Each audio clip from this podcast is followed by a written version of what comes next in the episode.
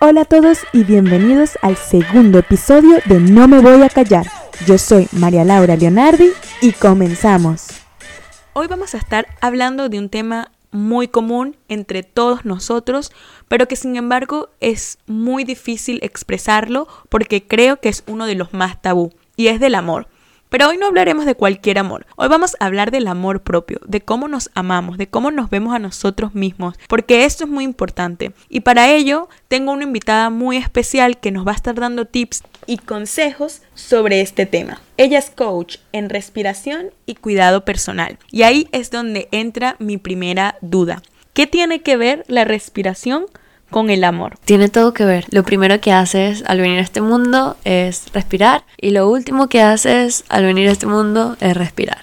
Mi nombre es Mariana, muchas gracias por tenerme aquí y para responder más a profundidad a tu pregunta, cuando aprendes a respirar de forma eficiente, estás haciendo un acto de amor hacia tu cuerpo, hacia tu mente y también a tu espíritu, si eres de esas personas como yo, porque simplemente no sabemos respirar. 9 de cada 10 personas no saben respirar. Y tú puede que te quedes como, ¿what? Si he pasado toda mi vida respirando. Sí, sí, sí. Pero puede que lo hagas de forma inconsistente o deficiente o te estés hiperventilando sin saberlo, lo cual puede causar muchos problemas a nivel mental y a nivel físico también, como problemas de estrés, ansiedad, falta de energía, incluso síntomas de depresión, mala digestión en tus alimentos. ¿Te suena similar? Yo viví muchos años así y cuando descubrí el poder de la respiración consciente, mi vida cambió por completo. De la mano de la respiración consciente aprendí lo que es el amor propio y empecé a cuidarme, a cuidar mis decisiones, a cuidar mi comida, a cuidar mi cuerpo, a moverme más, a ser consciente de cómo me alimento, no solo por mis ojos, ¿sabes? Y todo eso porque la respiración es el ancla que está contigo en todo momento. Y cuando hablamos de respiración, hablamos de meditar. O sea, sería como un mix o la respiración va aparte y la meditación va aparte. La respiración, y si tú has intentado meditar, sabes que esto es así, la respiración es la base de cualquier práctica meditativa. Si tú vas a una clase de meditación, lo primero que te van a decir es siéntate y respira profundo. Siéntate y escucha tu respiración. Me ha pasado. No soy buena para meditar, nunca lo he sido porque carezco de paciencia. Lo he intentado, pero la verdad se me dificulta un poco. Bueno, hay diferentes técnicas que podrías probar para poder meditar o lo que tú consideres que signifique meditar. Pero mira, la verdad la pregunta que te quiero hacer y es a lo que me llevó mi práctica de respiración. María Laura, ¿tú te amas? Quizás dudo a veces, pero estoy en un proceso en el que voy a decir sí, ahora me estoy aprendiendo a amar. En este momento me amo, tal cual soy. Quizás la María Laura del pasado muchas veces dudó de su amor hacia ella misma, pero hoy en día lo estoy aprendiendo a ser mejor. No voy a decir que todos los días me levanto con una sonrisa diciendo que bella soy, me amo, pero puedo decir que mm, cuando me siento en mi peor momento, respiro y, bueno, como tú dices, respirar se ayuda. Respiro, me miro al espejo y trato de sonreírme por lo menos. Sé que no me siento en mi mejor forma, pero quizás esa sonrisa puede cambiar mi estado de ánimo. Entonces, por eso hoy en día estoy aprendiendo a amarme feliz, amarme arreglada, desarreglada, de distintas maneras. Y es un camino muy largo, ¿no? Es un camino como que sube y que baja y hay veces que nos queremos mucho y nos aceptamos y hay otros días, otros meses o semanas en los que de verdad no nos cuidamos, no nos prestamos atención, que no nos estamos dando amor propio. Pero yo creo que es por la misma depresión que no, o sea, yo creo que es un círculo. Es como la misma depresión que tenemos que nos hace no cuidarnos. Entonces cuando nos despertamos contentos, que nos amamos, que nos sentimos felices, siempre llega una persona o siempre llega alguien como que te hunde el ánimo y tú te sientes tan vulnerable que le crees a esa persona. Entonces pasaste de tener una mañana feliz a tener una tarde triste porque simplemente alguien te dijo estabas fea o que estabas gorda o que estabas flaca y tú te quedaste como que, o sea, lo que vi en el espejo esta mañana era mentira y ya entonces tú empiezas a autosabotearte. Aquí tienes que tener mucho cuidado con tus patrones de pensamiento y tus creencias. Y muchas de esas creencias vienen ya integradas desde cuestiones familiares, ¿sabes? O sea, puede ser que tú ya hayas trabajado problemas de, de tu autoestima, problemas de, de tu cuerpo físico y de repente piensas que ya está todo superado, pero llega un día una persona y te toca la herida y no sabes por qué, pero te afecta un montón. Sí, es que muchas veces nos enfrascamos en solo recordar lo malo, en pensar lo malo que tenemos y no lo bueno. Mm, Y cuando esa persona nos dice ese comentario, quizás no lo está haciendo de una mala forma, porque muchas veces, no voy a decirlo todas, pero la- muchas veces es un comentario normal de, ay, te ves flaca en un buen sentido, pero resulta que tu mayor miedo es ser flaca. Entonces juegas un poco con tu pensamiento, el de las personas, entonces vives de lo que los demás piensan y no lo que tú piensas de ti. Claro, es que mira, también hay que tener en cuenta cómo funciona nuestra mente y cómo se crean esos, esas memorias, ¿verdad? Cuando ocurre un evento en tu vida se dispara una emoción y mientras más fuerte sea esa emoción, más fuerte tú vas a recordar el evento. Y cada vez que algo te haga recordar ese evento, se te va a disparar la emoción. Esa emoción de vergüenza, rabia, o sea, sentirte que atacada o atacado.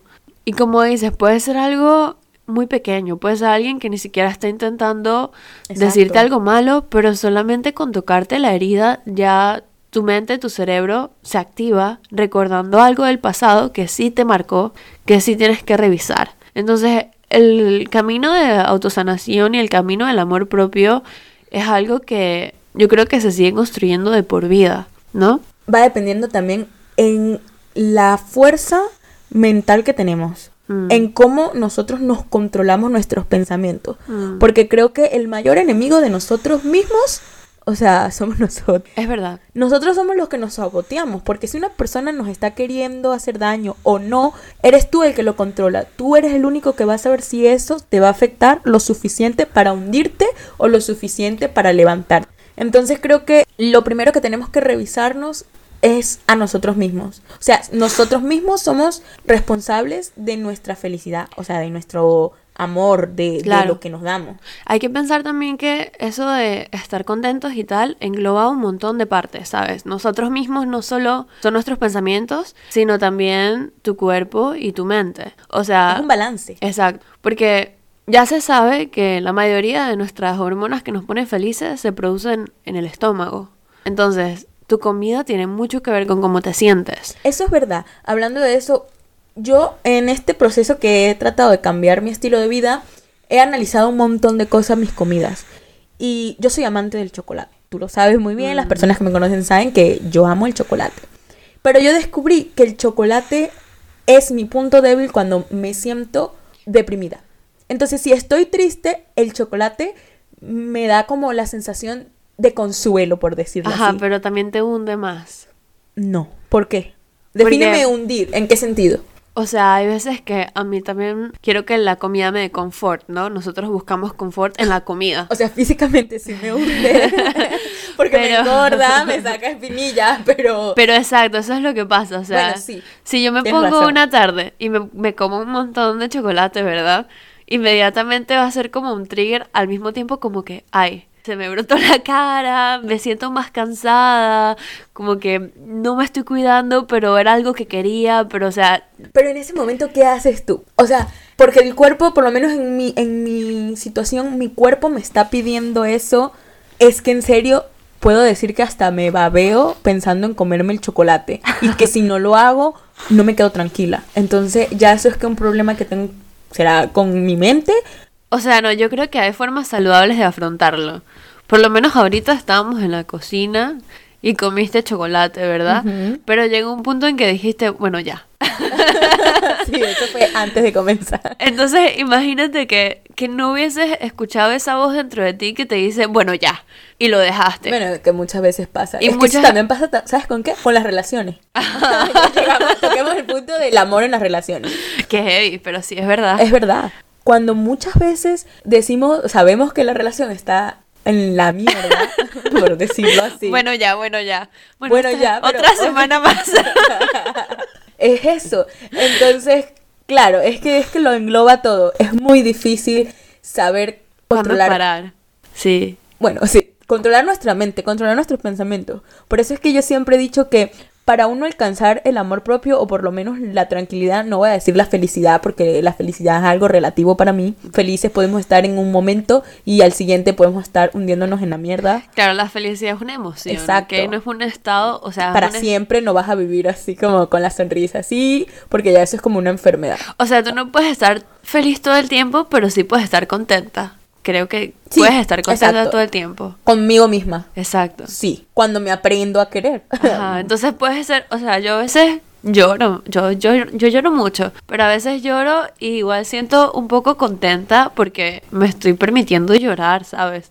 Es liberador. Sí, sí, la verdad que sí ayuda mucho. Este, si son personas que no les gusta llorar, porque a mí antes no me gustaba llorar, eh, pero ahora lo practico mucho en el sentido de que no ando llorando por todas las calles, pero cuando tengo esa presión que necesito liberarme, me pongo una película triste y para hacerme llorar. y ahí aprovecho y me desahogo Ay, con esa película. yo no puedo llorar con películas. No, sí, yo sí. Es el momento en que he encontrado como el desahogo cuando quiero llorar pero no puedo, pero entonces busco excusas para no hacerlo, pero sé que tengo las lágrimas ahí. Digo, nada, voy a ver una película y puedo decirte que puedo estar viendo Los Simpson y lloro. Qué locura. Sí, o sea, porque ese nivel de control estoy llegando yo con mis pensamientos, conmigo misma, o sea, ya sé cuándo quiero llorar, ya sé por qué quiero llorar. Entonces, ahora aprendí que cuando eso me pasa, busco una película. Bueno, de verdad es que igual es un desahogo, ¿sabes? Sí. Llorar es como reírse, es como casi como hacer pipí, ¿sabes? Lo necesitas. Es algo que uno por eso tiene que conocerse. Bueno, el primer paso para uno amarse, como estábamos diciendo, es pelear contigo mismo, con tu voz. Aprender a mandarte a callar. No, primero escuchar esa voz. Mira, yo, o sea, muchas veces que yo vivía controlada por esa voz y en automático. O sea, yo en el hueco, durmiendo un montón, me provocaba hartarme de galletas o algo así y me iba a la cocina en automático, me comía tres o cuatro galletas o queso o lo que sea y después me sentaba sintiéndome culpable y media hora después, o sea, hasta que pude empezar a escuchar y reconocer que esa voz, esos impulsos, no soy yo. Sabes, hay una separación entre, entre tus impulsos y tú, y quién eres tú realmente. Por eso es que tienes que conocerte. Para el que está escuchando este episodio, este podcast, una de las cosas más importantes que tienes que aprender es a conocerte a ti mismo. Si tú no te conoces, no vas a saber cómo desahogarte, no vas a saber cómo expresarte, no vas a saber qué quieres. Ok, y entonces, ¿cómo comienzas a conocerte? Para mí fue la respiración. Que el momento en el que sentí lo que mi cuerpo podía sentir, porque primero sientes muchas cosas cuando aprendes a respirar, y después escuché algo que no me había pasado nunca, un silencio mental. Y cuando por fin había silencio mental, ahí es donde puedo decir que pude conocerme. Yo me empecé a conocer por las cosas que no me gustan. Para mí fue más fácil empezar por lo que no me gusta. Analicé qué no me gustaba porque yo, sé, yo era de las personas que decía que sí a todo y yo llegó un momento en que dije, no me gusta esto. También me pasó. Yo decía que sí, que sí, que sí, me gusta esto y al final cuando empecé a ver que de verdad no me sentía cómoda con ciertas cosas, dije, para hacer un ejemplo sencillo, yo descubrí que yo no puedo dormir con pijamas completas, o sea, en mono, suéter o camisa. Yo tengo que dormir camisones, o sea, de abuela. Es que me encantan, soy feliz. cómodo. Mi pijama favorita es el camisón. Qué y bien. lo descubrí porque entendí que no me gustaba dormir con monos. Entonces, yo creo que a veces es más fácil preguntarnos qué no nos gusta ¿Qué no? Para saber qué nos gusta. Es como contradictorio, No, pero, es efectivo. Verdad, es verdad. Y porque también esas emociones negativas tienen mucho peso. Pues bueno, el primer paso es saber qué es lo que no te gusta de verdad a ti. No a la gente, no a la persona, no a tu pareja o no a tu familia. Porque al final siempre va a haber unas personas que van a querer hablar por nosotros. Lo digo en plan en la familia. Muchas veces hay personas que sus madres deciden por ellos o sus parejas deciden por ellos. Entonces es muy difícil en ese momento saber quién eres tú. Uy, qué miedo que tu pareja decida por ti. No, pero pasa mucho. Pero no, pero a veces no es ni siquiera por en un mal sentido. A veces es porque tú no te conoces. Y como tú no te conoces, como tú no has tenido tiempo para conocerte, dejas que otra persona te, te lleve o te guíe. Sí, es verdad, es verdad. No en un mal sentido, no tiene por qué ser un mal sentido. Simplemente es que a ti te ha dado pereza conocerte y entonces como nunca has querido saber quién eres, pues para ti es mucho más cómodo y fácil que una persona decida por ti. Es verdad. Y que otra persona elija qué hacer y a dónde Exactamente. ir, y qué comer. Exacto, eso no tiene por qué ser malo, pero Es verdad, es verdad. pero es algo que a veces sucede, o sea, a muchas personas les sucede esto. Pero yo creo que es- tienes que llegar a un punto en tu vida en que de corazón empieces a elegir por ti y a decir, yo quiero Yo quiero un café con leche, porque me gusta el café con leche. Y no un café negro, porque a mi tío le gusta un café negro. Yo, yo batallo mucho con eso. O sea, ahora que lo estamos comentando, la verdad es que sí, a veces se me resulta más fácil que otras personas elijan por mí. Pero. A mí no, yo soy muy dominante. Ha sido toda mi vida así, o sea, no puedo entrar en ese, en, en ese ámbito. No sé lo que es que decidan por ti. Yo quisiera ser así. pero Algunas personas nacemos, pero eso también se aprende. Poco a poco, sí, poco Porque a poco. fíjate que yo tengo una amiga, una de mis mejores amigas, ella toda la vida ha sido así. Ella dejaba que, se- que la guiaran, que decidieran por ella. Yo le hacía mucho bullying, pero un bullying, no, no voy a decir bullying porque se va a entender otra cosa. Yo me metía mucho con ella, en el sentido de que me gustaba que ella se defendiera. Ajá. Yo lo hacía de manera para que ella Saliera de su caparazón. Exactamente. Entonces, cuando ella se estresaba, yo le decía, eso es lo que yo quiero, que me responda. Que te estrese. Exacto. Respóndeme, reacciona, dime qué quieres. Llegó un punto en que ella empezó a soltarse y empezó a defenderse y empezó a opinar y empezó a, a salir. Y ya no es la persona que se queda callada, ya no es la persona a la que todos le pedían hacer cosas y ella lo hacía como por ti, ya sabe decir que no. Es En- importante decir que no. O sea, ya va. A mí me pasa mucho que me paralizan las opciones. Pero bueno, ¿eso qué tiene que ver con el amor propio? Para amarnos debemos conocernos. Y para conocernos debemos aprender a saber cuándo callarnos a nosotros mismos y cuándo defendernos también. Una cosa lleva a la otra. Es que el amor propio, el amor en general es muy grande. Es todo. Es todo. Es cuando, cuando empezar, eso lo estaba pensando antes. Cuando, saber cuándo parar, ¿verdad? Y cuándo empezar. Exactamente. Porque muchas veces que no empezamos y es esa misma voz. No, y sabes que también influye mucho en que siempre vivimos pensando en lo que los demás piensan de nosotros y no en lo que nosotros pensamos de nosotros. Ay, pero te hago una pregunta. ¿Cuánto tiempo pasas tú pensando en otras personas? O sea, en ese sentido, creo que nada. Nada. Exacto. O sea, tú piensas en qué opinan los demás sobre ti, ¿verdad? Pero no piensas en los demás como tal. Y así es todo el mundo. Claro, porque es eso de que nuestro primer enemigo somos nosotros mismos. Por eso es que vuelve a caer el tema de nosotros tenemos que aprender a controlar es nuestros pensamientos. Porque las personas no están pensando eso que tú crees que piensan de ti. O sea, porque a nadie le importa. La gente no está pensando en ti. No en este sentido, no en este personas, sentido. Pues, habrán personas que piensan, yo pienso en ti, o sea, digo, ay. Claro, pero no en el mismo sentido en el que estamos hablando. Y yo creo que si alguien piensa en ti, si se toma el esfuerzo de pensar en ti, no es para pensar cosas feas, o sea, quiero pensar en eso, pues. Es por eso, pero por eso digo, nos preocupamos por lo que los demás piensen de nosotros y al final los demás no piensan en nosotros de esa manera. No, y los demás están preocupados por ellos mismos. Exacto. Entonces nosotros ya debemos quitarnos esa manera de pensar porque nadie está pensando en nosotros como nosotros mismos pensamos. O sea, mira, yo creo que llega un momento en que tú te das cuenta, que realmente te das cuenta y, y se integra en tu cerebro que a nadie le importa. O sea, que todo el mundo va caminando en la calle preocupados por sus vidas y que, y que no pasa nada si publicas, no sé, tu podcast. Exacto. O si publicas tus TikToks, o si te lanzas a hacer lo que tú quieras hacer. O sea, las personas que te van a criticar son tan poquitas en comparación de las personas que se van a sentir engrandecidas por ver que estás hablando por ti misma. Y te lo digo por experiencia. Yo, Pero eh, fíjate que cuando yo decidí lanzar este podcast, mi primera enemiga era yo. porque le puse muchas pegas. Me extendí mucho. Yo tenía cuatro años con todo. Este micrófono con el que estamos grabando lo compré yo hace cuatro años. Apenas lo estoy estrenando. O sea que he sido mi constante enemigo en este emprendimiento. Y al final, cuando decidí hacerlo porque ya no me importaba lo que yo pensaba de mí misma, fueron más los aplausos que recibí que las críticas. Entonces eso es, para las personas que todavía piensan que los demás están pendientes de ti, de cómo te vistes, de cómo te arreglas, le podemos decir es, quítate esa forma de pensar porque el único enemigo que tienes eres tú mismo. A nadie le importa.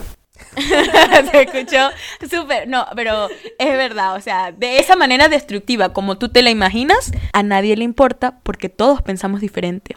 Y por eso, cuando no me voy a callar, sale a entrevistar a la gente, esto fue lo que nos dijeron. No me voy a callar porque me digan que estoy gorda, si así me siento bien y me gusta comer muy rico. No me voy a callar porque los ataques de ansiedad son verdad y pues yo vivo luchando con ellos cada día.